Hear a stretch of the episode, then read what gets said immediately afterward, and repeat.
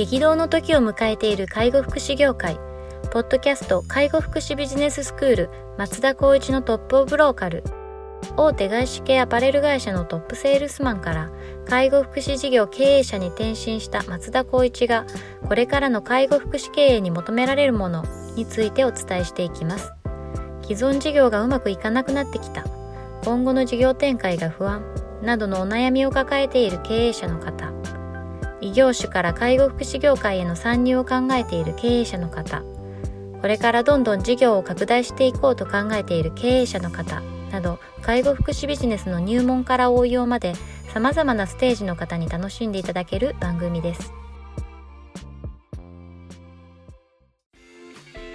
こんにちは。ナビゲーターの松本真嗣です。ポッドキャスト介護福祉ビジネススクール松田光一のトップオブローカル。トップオブローカルとは介護福祉事業において地域に密着し地域に愛されることで地域のナンバーワンになることです松田さん本日よろしくお願いしますよろしくお願いします。はい、今日もお便りいただいておりますので、い、きたいと思います。経営者の方からです。こんにちは。当社は放課後等デイサービス終了支援事業を展開しております。先日、某大手コンサル会社のセミナーを受けました。その後、その会社のコンサルタントからアプローチがあり、個別に話を聞きました。話を聞く限り非常に良さそうに聞こえるのですが、どうしてもうまくお金だけ取られてしまうのではないか、せっかくコンサルを受けたとしても現場に活かせないのではないかと契約に躊躇しています。コンサルをうまく活用するコツなどがあれば教えていただきたいですというようなはい内容です。コンサルとの付き合いっていうのは結構経営者の方は多いですよね。多いですよね。きっとただやはいっぱりその一定の予算がないと、はいコンサルって、あの、なかなかお金出せないそうですよねだと思いますし、やっぱりその次のステップとして、もしくは目的があって、コンサル担当を活用するっていうのはいいんじゃないかなと思います。あの、皆さんコンサルタントっていう意味合いをどう捉えてるかっていうのはちょっと僕いつも思うんですけど、コンサルタントって基本的にやっぱ相談をしてもらう、相談を受けてもらううんでしたっけ、はいで英語の略としては。はい。なので、そこは、まあ、とりあえずは、こう、例えば課題があったとして、それどうしたらいいですかね、はい。って話をしたときに、こういった選択肢があります、こういったケースがありますっていうところを選択肢をこう、いろいろ与えてもらって進んでいくっていうところでいくと、自分にない知識を、まあ、お金を払っていただくっていうところになるので、そこを蓄積していって、次につなげていくっていうような活用方法になると思うんですけど、やっぱり僕もそうなんですけど、一定の金額がやっぱりこう高いと思うと、費用対効果ってどうなんだろうなっていうところに皆さん多分感じ得てると思うんですよね。僕なんかは基本的には自分で運営してるからこそ信憑性を持ってお話をできてるっていう解釈を持っているので、普通の例えば船井総研さんとかもあると思うんですけど、うんとすごいデータを蓄積していて、それを出してもらって、その選択肢を与えるっていうパターンもあれば、はい。もう本当に現場に密になっていって、そのコンサルタント相談を受けて会いながら選択肢を与えるっていうパターンってあると思うんですけど、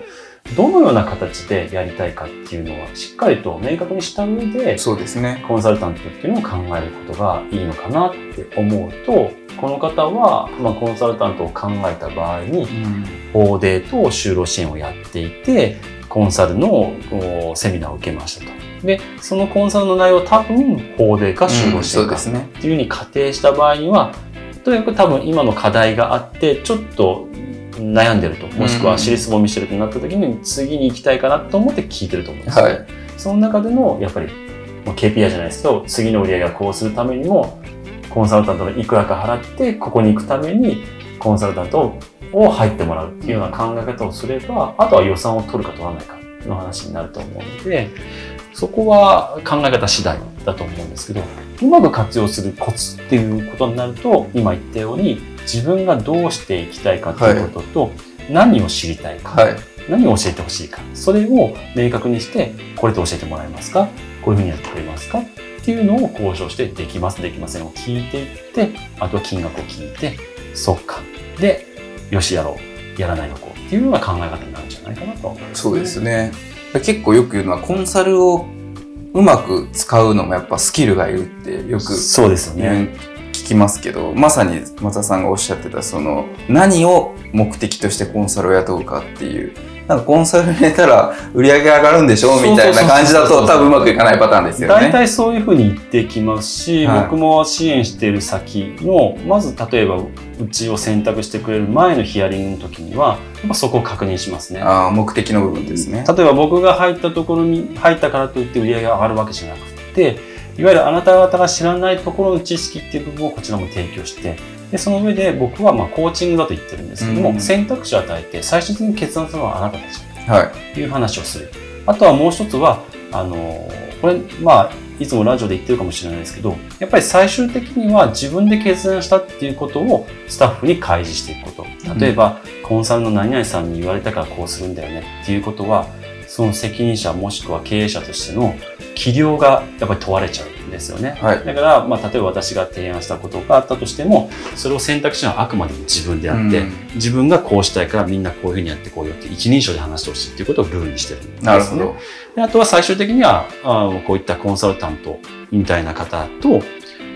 卒業する、卒業ですよね。はいはい。っていうところも踏まえてややってもらうことが僕は経営者としてもしくは責任者としてのスキルアップのお力添えになるんじゃないかなとは思ってます、ね。そうですね。結構卒業意識してやるって重要かもしれないですね。絶対そうです。だってずーっと予算、それが例えば30万、50万だとしたら、はいまあ一定の期間はいいとしても、それ以上やったら、だったら僕はスタッフに分配した方がいいし、ね何かに対してそこをコストかけた方がいいと思うので、うんだけどそれをうまく有効活用して予算を組むっていう形であれば、やっぱりずーっとお付き合いするってことの方が会社の発展にはつながるかもしれないですね。そうですね。なるほどですね。なんかまあ、お僕も結構こう、この某総研さんと実はこう仕事したことがあるんですけど、その時は、まあ、とある営業ですね。営業の活動のことだけを聞きたくて、や、受けたんですけど、それはそれですごい良くって、で、営業の活動も結局こっち側にこう手離れしてきて、まあ、それが回ってきてだったんですけど、その某総研さんからすると、それで終わりだと彼らは美味しくないので、今度別のなんかその経営ごとの関するなんか、あ提案とかしてきたんですけど、まあそこの精度は低いっすね、正うんうん直。僕から見たら、うんうんうんあなんかこのレベル感では管理しようとしてるんですかみたいな感じだったんで、うんうんうんなのでやっぱこう使い方だなってその時にすごい思いましたね。そうですね。うんまあやっぱり、某総研さんもそうですけど、どんな事業も最初はゼロベースなんですよね。はだけど、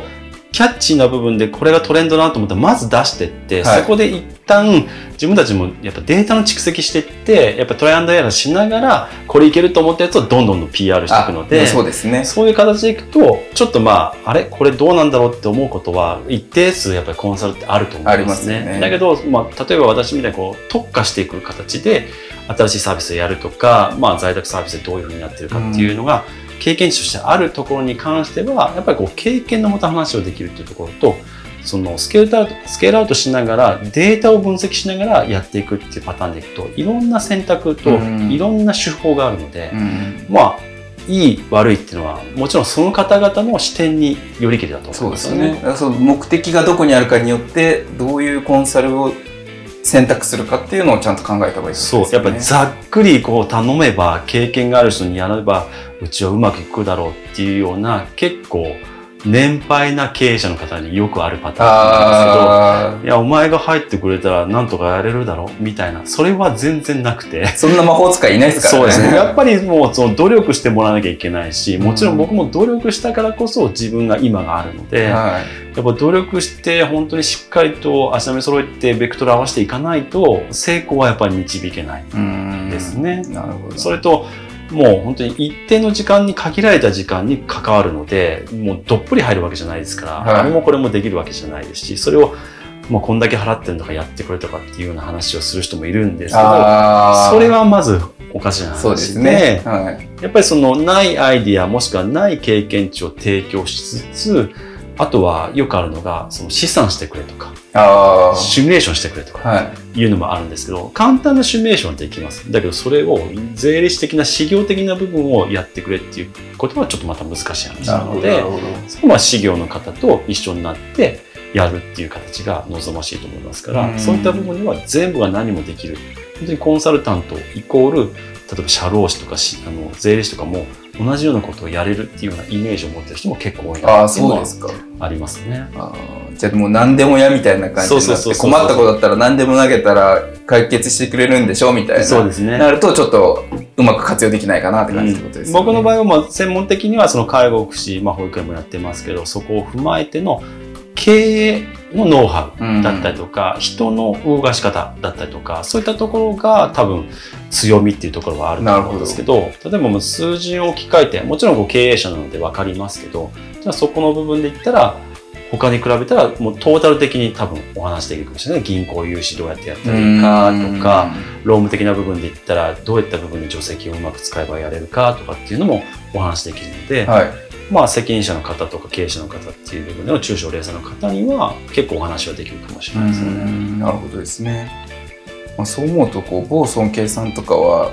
その授業やってる方ではないですもんね。やってる方じゃないですとかなりやっぱりアンテナ感度は高いので、まあ会社としてもいろんなすごい数字として深掘りがあるから、ですよねまあ、。それを理解できるかどうかっていう問題もありますけど、まあ、理解できないと思うんですよね。やっぱりどっちかってお金を払う以上は何とかやってくれよっていうのが結構皆さんのスタンスだと思うので、そういった時には手厚いフォローっていうのはやっぱり暴走検査はあるとは思うんですけど、でも実際やらなきゃいけないのは現場なので、そこをどう理解できるかなんですよね。そういうことですね。松田さんこうこう使ったことあるんですか？そういうコンサル的な。えーっと、使ったことというよりは問い合わせをして相談させてもらったことはあります。ああ、なるほど。はい契約では駆け出しの頃にはい要はこういうふうにやるんだ、これぐらいやってくれるんだ、だったら自分でできるなとか、ああ、そういうことですね。いう判断、もしくは自分の顧問の CEO の方と一緒に聞いて、こういうふうに言うって言うんだけど、どう思うって言ったら、うんこれ僕たちでできますねとか、そういう話にはなったりとかします、ああ、そうあとはまああ何よりもコストの問題ですね。話を聞いて、まあ、方向性聞いて、あ、こういうふうにやればいいんだなってなれば、あとはそこに30万とか50万払うっていうの価値があるか、もしくは30万、50万やっぱ他のところに優先度があったので、そっちに踏まえて、自分たちでちょっとこう、トライしていこうかっていうのをやりくりしていって、今に至ってはいますよね。ああ、なるほどですね。じゃあまあ、うまくこう、情報収集しながら、その情報をもとに判断しながらうんやってきたら、まあ結果、使うパターンがなかったって感じですか？そうですね。あとはやっぱりその僕も支援していった中で卒業していった方もいらっしゃいますけど、やっぱりもうそこまでスキルが上がっていって、あともう聞くことがないって話になったらもう卒業なので、はまあ、そういうふうになってくれるのが一番理想ですい。まあ。でもそうですよね。あとは僕も支援しながらも教えてもらうこともあるし、勉強しなきゃいけないのもあるので、うん。僕にとってもすごく有効的な、でもそうですよね。はい、ツールになってますよね。確かに確かに。なるほど。まあじゃあこの方も事業展開されてるっていうところで、そのセミナーを受けたっていうこと自体が何かしらちょっと課題感を感じてらっしゃってっていうことが前提だと思うので、そこの課題感に対してこう、ソリューションちゃんと提供してくれそうであれば、前向きに検討してもいいかもそうですねしれないし。。まあ、例えば、僕たちのこの、えっと、サイトを通じて、こういうふうに今聞いていって、こういう課題があるんですけど、どうですかって相談も全然来てああ、ますそうですね。はい。どう思いますかみたいな。いや、でもその課題だったら、船井総研さんでいいですかねとか、はい。何々コンサルタントでいいですかねとかっていう話はできるかもしれああ、ないでね。ですも確かにそうですね。確かになんか、まるまる総研さんじゃなくても我々に そんなにいただいても大丈夫そうですね。なんですよもうありますけど、やっぱりその分析だったりとか、うん数字のデータってなると、まあ、間違いなくやっぱり大手の方が絶対あるとそうですね。やっぱりこう、持っている情報量が違いますからね。はい、全国規模で持ってるのとエリアで絞れたりもしますし、はそういった部分では数字の理解っていうか、いわゆるそういったアナリティクスな感じの部分を求めるんだったら、僕は絶対そっちの方がいいとそうんでね。思ですすね。なるほど、なるほど。確かにそうかもしれないですね。僕もこの総研さんと関わらせていただいた時って結構そういうデータやっぱ持ってましたね。ただ結構ラフな感じかなとも思ったりもしましたけどね。うんうんうんうんこっちが持ってるデータの方が意外に細かくこっち把握できてたんだみたいな、うんうんうんなんかそういうのとかも分かったりしたんで。あでもそれは松本さんのリテラシーが高いからだと思います。普通の方はまあそこまでだと思うし、ってなると、まあその先も冒頭でも言ったように何を選択して何を求めるかによってあると思うんで、コンサルタントをまずは考えるんだったらいろんなコンサルタントがああるそうですね。という考え方。例えば人事系に強いとか、ありますね内部統制的なものが強いとか、いうのもいろいろあると思いますから、そこはまあいろいろこう話を聞いて決めていただければいいかなと思います。わかりました。じゃあぜひ目的を明確にして、うんそれに合うコンサルタントを探していただいて、それでいいなと思えば、まあ、具体的に契約いただく。そうですね。間違いなくプラスになることは事実だと思いますね。はい。わかりました。では本日は以上させていただきます。ありがとうございました。ありがとうございました。ポッドキャスト介護福祉ビジネススクール松田光一のトップオブローカル番組では介護福祉サービスに関するご質問を当番組の専用ウェブサイトより募集しております番組 URL よりサイトへアクセスし質問のバナーから所定のフォームへ入力の上送信をお願いします URL は http コロンスラッシュスラッシュ tol.sense かっこセンスハイフン world かっこワールド .com かっこコムになります。皆様のご質問をお待ちしております。